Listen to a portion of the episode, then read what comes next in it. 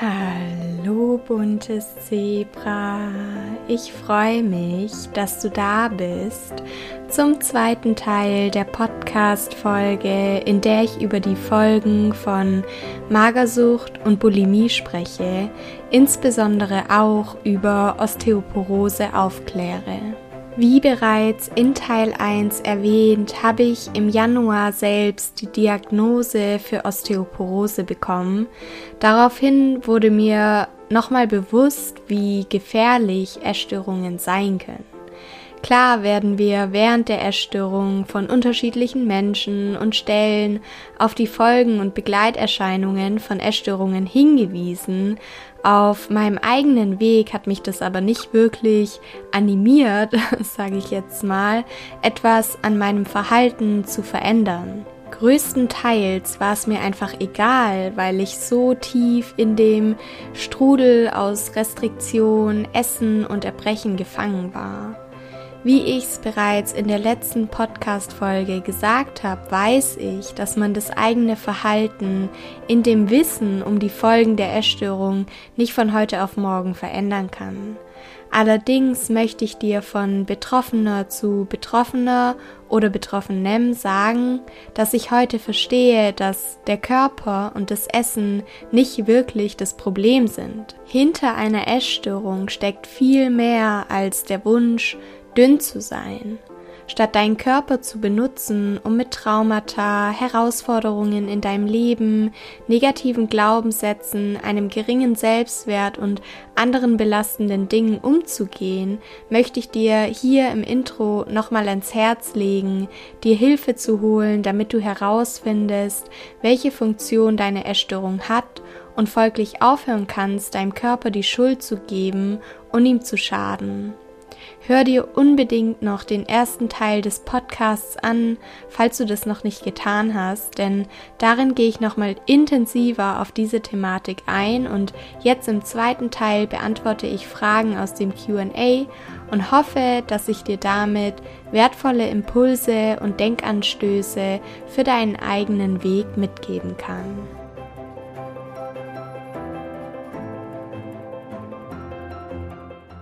So, nächste Frage. Wo kann man eine Knochendichte-Messung machen lassen und muss man für die Kosten selbst aufkommen? Man benötigt für die Knochendichte-Messung eine Überweisung vom Hausarzt zum Orthopäden oder Radiologen.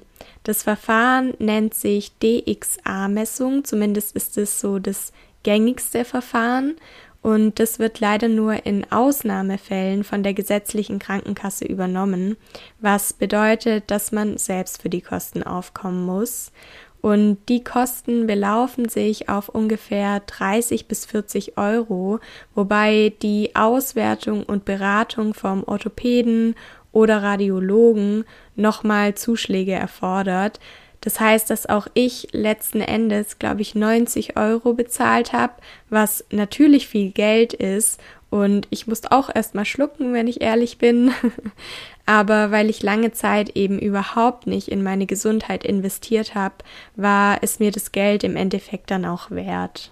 Viele wollten auch wissen, wie die Knochendichte-Messung abläuft und wie gerade eben schon gesagt, ist das gängigste Verfahren die DXA-Messung und dabei handelt es sich um eine Röntgentechnik, die den Mineralgehalt des Knochens bei niedriger Strahlenbelastung feststellt.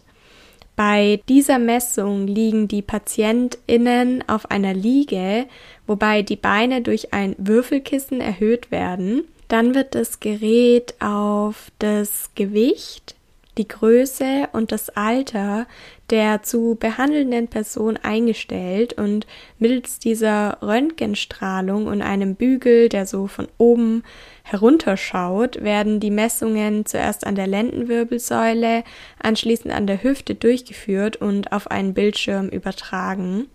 Und das Ergebnis wird dann als T-Score angegeben und zeigt, wie stark die gemessene Knochendichte von der Knochendichte anderer Erwachsener junger, gesunder Erwachsener abweicht und je niedriger der T-Wert, umso höher ist das Knochenbruchrisiko. Von einer Vorstufe zur Osteoporose, was Osteopenie genannt wird, spricht man, wenn der T-Wert zwischen minus 1,0 und minus 2,5 liegt und wenn er unter minus 2,5 liegt, dann handelt es sich so definitionsgemäß um eine richtige Osteoporose.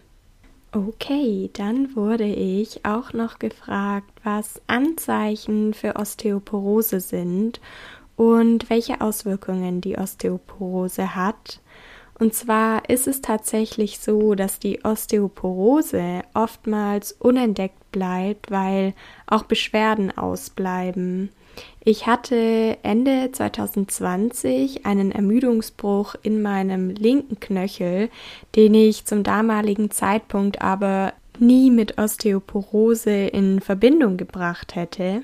Und wahrscheinlich hätte ich nie darüber nachgedacht, eine Knochendichte-Messung machen zu lassen, wenn meine Frauenärztin mich nicht darauf hingewiesen hätte. Gerade weil die Osteoporose eben oft lange unentdeckt bleibt und die Folgen allerdings schwerwiegend sein können, würde ich Betroffenen oder ehemals Betroffenen von Essstörungen aus heutiger Sicht eine Knochendichte-Messung ans Herz legen. Und je nach Grad und Schwere der Osteoporose, um mal auf die Auswirkungen zu sprechen zu kommen, kann es bei leichten Belastungen zu Knochenbrüchen kommen. Durch den Knochenschwund werden außerdem auch Wirbelkörper porös, wodurch sich die Wirbelsäule letztlich verformt. Dadurch nimmt dann die Körpergröße ab, es kommt zu einem sogenannten Rundrücken, was Mitschuld an Rückenschmerzen sein kann. Und das wiederum führt zu starken Bewegungseinschränkungen und dadurch ergibt sich irgendwie so ein bisschen ein Teufelskreis, weil man antriebslos wird, sich weniger bewegt, das führt zu weiterem Verlust der Knochendichte und neuen Knochenbrüchen. Gut, dann ist die nächste Frage, was mir im Umgang mit der Osteoporose geraten wurde.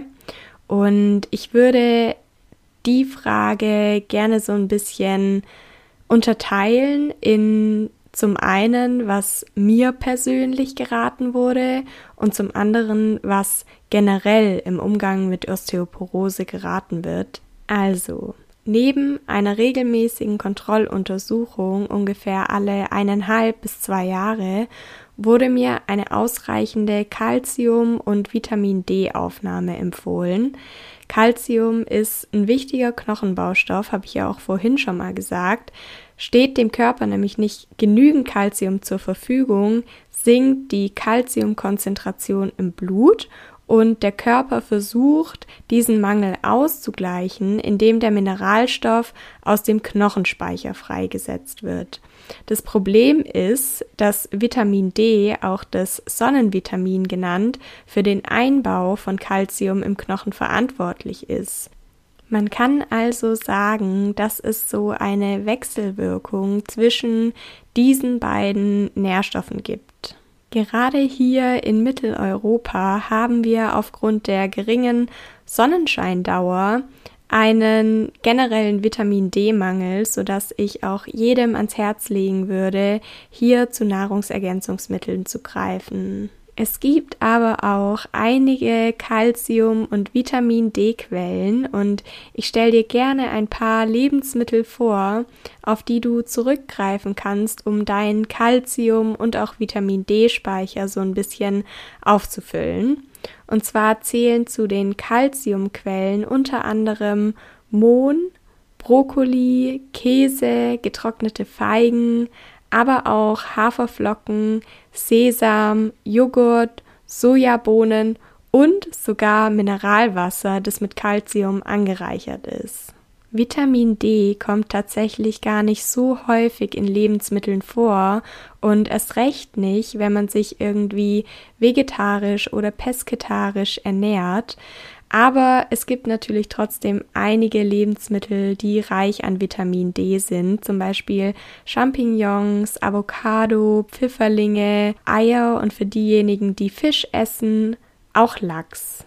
Abgesehen von der Calcium- und Vitamin D-Supplementierung wurde mir generell zu einem gesunden Lebensstil mit regelmäßiger Bewegung und einer optimalen Vitalstoffversorgung ans Herz gelegt, aber da würde ich mal sagen, erfülle ich die Kriterien inzwischen, weil ich mich ausreichend und ausgewogen ernähre und inzwischen auch einen guten Umgang mit Bewegung und Sport gefunden habe. Und deswegen sehe ich hier aktuell nicht wirklich Handlungsbedarf. Und ergänzen würde ich gerne, dass generell im Umgang mit Osteoporose Studien gezeigt haben, dass eine Erhöhung des BMI einen stärkeren Einfluss auf die Knochendichte hat als die Therapie mit Medikamenten.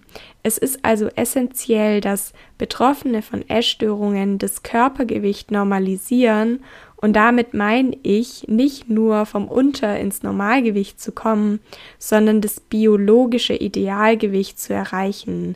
Viele sprechen da auch vom Setpoint. Denn es ist Fakt, dass sich viele Betroffene, und ich nehme mich da selbst gar nicht raus, sich an eine im Gewichtsvertrag festgelegte Zahl oder ein BMI von 18,5 klammern und sich nicht trauen, darüber hinaus zuzunehmen. Wenn man sich gegen eine weitere Zunahme sträubt, und darüber habe ich auch in meinem letzten Podcast-Interview mit Lara gesprochen, ist es so, dass Einschränkungen wie ein ausbleibender Zyklus häufig noch vorhanden bleiben. Es ist so wichtig, den Körper nach Jahren mit Essstörungen seinen Job machen zu lassen, sage ich jetzt mal, und ihm gegebenenfalls auch ein Mehr zuzugestehen. Auch wenn das bedeutet, über ein BMI von 18,5 hinauszugehen. Ist das biologische Idealgewicht erreicht, stellt sich über kurz oder lang nämlich auch der weibliche Zyklus wieder ein und wir wissen ja, dass das ebenfalls Osteoporose vorbeugen kann. Okay, kommen wir zum nächsten Anliegen, das mich erreicht hat. Und zwar wurde hier geschrieben, Krafttraining soll einen positiven Einfluss bei Osteoporose haben. Das bringt mich in einen inneren Konflikt. Immerhin bin ich eigentlich in der Sportpause. Und tatsächlich ist es richtig, dass gesunde Knochen regelmäßige Belastung und Bewegung brauchen, habe ich ja auch gerade eben schon gesagt, als ich darüber gesprochen habe, was mir im Umgang mit der Osteoporose geraten wurde. Denn immer dann, wenn Muskeln Zug auf die Knochen ausüben bei der Bewegung, kommen die Osteoklasten, von denen hatten wir es vorhin auch schon, in Bewegung und produzieren Knochensubstanz. Aber natürlich kann ich den Zwiespalt und Konflikt zwischen Sportpause und ausreichender Bewegung, um deine Knochen vor Osteoporose zu schützen, vollkommen verstehen. Meine Empfehlung ist auf jeden Fall, dich von deinem Orthopäden, Radiologen oder sonstigem betreuenden Facharzt beraten zu lassen, ob und wenn ja, welche Form der Bewegung aktuell für dich in Frage kommt. Denn wie ich gerade eben schon beschrieben habe, ist der effektivste Weg, deine Knochen nach der Essstörung vor Osteoporose zu schützen, dein Körpergewicht zu normalisieren zuzunehmen hat dementsprechend einen weitaus größeren Effekt auf deine Knochendichte und Knochengesundheit als Bewegung und sollte daher priorisiert werden. Wenn du dich noch im Untergewicht oder fernab von deinem biologischen Idealgewicht, von deinem Setpoint befindest, dann wäre mein Rat erstmal hier anzusetzen, bevor du voreilig deine Sportpause beendest. Die nächste Frage, die ich rausgesucht habe, war, ob das Risiko an Osteoporose zu erkranken höher ist, je länger man eine Essstörung hat. Und natürlich ist das Risiko für Langzeitfolgen und Schäden höher, je länger man eine Essstörung hat. Es gibt aber keine Faustformel oder eine pauschale Antwort, weil natürlich auch immer andere Faktoren wie beispielsweise die Genetik oder auch Vorerkrankungen mit reinspielen. Grundsätzlich ist es besser und das ist mir ganz, ganz wichtig zu betonen, sich frühzeitig Hilfe zu holen, als abzuwarten, bis man sich bereit oder krank genug fühlt oder bis man schon erste Symptome verspürt, die eben auf Folgen und Langzeitschäden hindeuten können und im schlimmsten Fall sogar irreversibel sind. Und das gilt natürlich nicht nur für die Osteoporose, sondern auch für alle anderen Folgen, die ich zu Beginn des QAs bereits angesprochen habe. Denn wie schon gesagt, sind unsere Körper, aber auch unsere Essstörungen, unsere Heilungswege total individuell, weshalb natürlich auch die Symptome und die Folgen, die wir davontragen können, unterschiedlich aussehen. Ich möchte noch ergänzen, dass ich dir ans Herz legen würde, bei dir und deinem Weg zu bleiben, dich nicht zu so stark im Außen zu orientieren und vor allen Dingen, egal wie lange du schon an der Essstörung leidest, das Vertrauen in dich, in deinen Weg und in deinen Körper auf gar keinen Fall zu verlieren. Denn gerade wenn man schon seit vielen Jahren von der Essstörung durchs Leben begleitet wird, stellt sich irgendwann so eine Art Hoffnungslosigkeit ein. Vom Arzt oder vom Therapeuten bekommt man gesagt, dass die Erkrankung chronisch ist und man selbst verliert damit den Glauben an eine glückliche, erfüllte und vor allen Dingen gesunde, von der Essstörung befreite Zukunft. Ich bin überzeugt davon, dass wenn du an dich glaubst und wenn du Vertrauen in dich, deinen Körper und in deinen Weg hast, dass du es dann auch schaffen kannst. Und ich sag nochmal dazu, dass die Essstörung auch bei mir im Alter von gerade einmal zwölf Jahren angefangen hat und dass sie mich über zehn Jahre meines Lebens begleitet hat. Ich inzwischen aber auch auf einem sehr guten Weg bin und mich selbst als gesund betrachten würde. Und damit möchte ich dir Mut machen, zu sagen, hey, ich hab's auch geschafft, also kann es für dich genauso möglich sein. Und wenn du gerade an einem Punkt stehst, an dem du nicht weißt, wie oder wo du weitermachen sollst, beziehungsweise wie und wo du überhaupt mit der Heilung anfangen sollst, dann kann ich dir auch nur nochmal anbieten, dich über das Kontaktformular auf meiner Homepage oder über Direktnachricht auf Instagram mit mir in Verbindung zu setzen, sodass wir einen Weg finden, wie ich dich auf deinem ganz eigenen individuellen Weg aus der Essstörung begleiten kann. Denn ja, es stimmt, den Weg kannst nur du gehen, aber du musst ihn nicht alleine gehen, sondern du kannst dich von mir an die Hand nehmen lassen. Ich bin für dich und deine Fragen, deine Anliegen, Sorgen, Zweifel, Ängste da und unterstütze dich dabei, einen gesunden Umgang damit zu finden.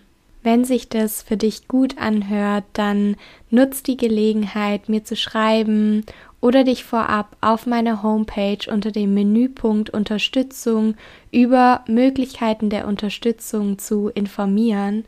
Den Link habe ich dir auch sehr, sehr gerne in die Show Notes gesetzt, damit der Weg dorthin möglichst leicht und kurz für dich wird. Okay, das war ein kleiner Ausflug in meine Arbeit, aber es ist mir einfach super wichtig, auch das immer wieder anzusprechen und einzustreuen, weil es für mich wirklich so ein Herzensthema und vor allen Dingen so eine Berufung inzwischen ist, dass ich Menschen auf ihrem Weg aus der Essstörung begleiten kann und damit schon so unglaublich viele wertvolle und schöne Erfolge erzielen konnte, die mich einfach nur so dankbar machen. Die Zusammenarbeit mit mir ist übrigens auch eine wunderschöne und ideale Ergänzung zum herkömmlichen Therapieangebot. Ich habe beispielsweise auch ganz viele Klientinnen, die wöchentlich oder monatlich zu ihrer Therapiestunde gehen, sich darüber hinaus aber nichtsdestotrotz mit mir austauschen und von unserem Austausch profitieren, weil sie sich von mir auf eine ganz andere Art und Weise verstanden und unterstützt fühlen. Anders als die meisten Therapeutinnen kann ich natürlich auf Erfahrungen, Erfahrungswerte und vor allem die Dinge zurückgreifen, die mir selbst auf meinem Weg geholfen haben. Und genau sowas hätte ich mir damals vor einigen Jahren, als ich den Weg aus der Essstörung gegangen bin, von ganzem Herzen gewünscht und genau deswegen gehe ich dafür los, setze mich dafür ein und bin an dieser Stelle bedingungslos für dich da. Damit kommen wir zur zehnten Frage, tatsächlich dann auch die letzte Frage im QA. Und zwar ist das die Frage, ob die Osteoporose reversibel ist oder ob es ein, ja, unabänderliches Schicksal darstellt. Und nein, es ist Gott sei Dank nicht so. Also die Diagnose stellt kein unabänderliches Schicksal dar. Durch bestimmte Maßnahmen, die ich ja bereits angesprochen habe, wie beispielsweise die Gewichtszunahme, sofern man noch im Untergewicht oder fernab vom biologischen Idealgewicht ist, eine optimale Vitalstoffversorgung mit Nahrungsergänzungsmitteln wie Calcium und Vitamin D sowie moderate Bewegung kann Osteoporose mit sehr guten Ergebnissen therapiert werden. Die Hauptverantwortung liegt meiner Meinung nach bei den Betroffenen selbst und darüber habe ich ja auch schon in der ein oder anderen Podcast-Folge, im ein oder anderen Interview oder Blogartikel gesprochen, dass die Verantwortung bei den Betroffenen selbst liegt, womit ich meine, dass wenn die Bereitschaft vorhanden ist, gesund zu werden oder wirklich etwas zu verändern, dass man das dann eben auch schaffen kann und dass das vor allen Dingen der Schlüssel zum Erfolg ist. Denn wenn ich an meine eigene Geschichte zurückdenke, an meine beiden Klinikaufenthalte, in denen ich einfach alles andere als bereit war, gesund zu werden und auch zuzunehmen, dann wundert es mich heutzutage nicht mehr, warum die Klinikaufenthalte eben keine weltbewegenden oder grundsätzlichen Veränderungen mit sich gebracht haben. Und in diesem Kontext meine ich damit außerdem, dass man die Wahl hat, ob man den Kopf nach einer solchen Diagnose in den Sand steckt und eine jetzt ist eh alles egal oder jetzt ist eh alles zu spät Haltung einnimmt, im schlimmsten Fall sogar zurück in die Essstörung geht oder ob man die Diagnose als Weckruf sieht, sich der eigenen Heilung zu widmen und von da an nur noch mit dem Körper zu arbeiten, statt gegen ihn. Und ich hoffe einfach, dass ich dir mit dieser Podcast-Folge verdeutlicht habe, dass Essstörungen ernstzunehmende Krankheiten sind, die behandelt gehören. Es ist leichter, die Entscheidung für Heilung zu treffen, als für Heilung loszugehen. Und es ist sogar noch schwieriger, sich nicht von diesem Weg abbringen zu lassen. Also nochmal, falls du nach dieser Podcast-Folge fest entschlossen bist, deine Essstörung loszulassen, aber nicht weißt, wo und wie du anfangen sollst, dann nutz die Gelegenheit und nimm Kontakt zu mir auf. Ich würde mich so freuen, dich in einem Erstgespräch kennenzulernen und dich dann auf deinem Weg begleiten zu dürfen.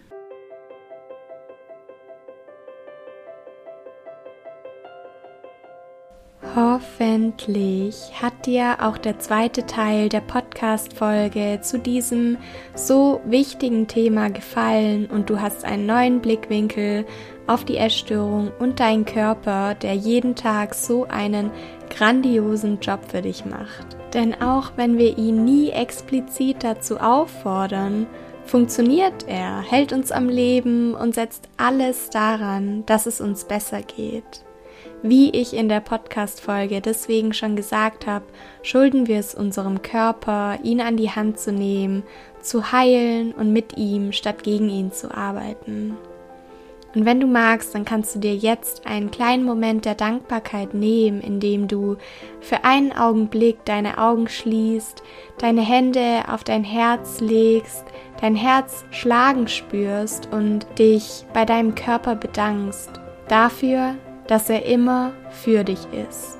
An ihm ist nichts falsch und keine Zahl auf der Waage, keine Kleidergröße oder sonst etwas kann seinen Wert schmälern.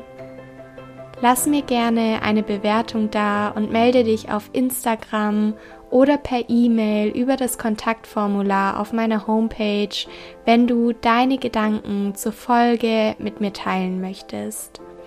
Ansonsten sage ich dir bis zum nächsten Mal. Fühl dich umarmt, fühl dich gedrückt und geknuddelt.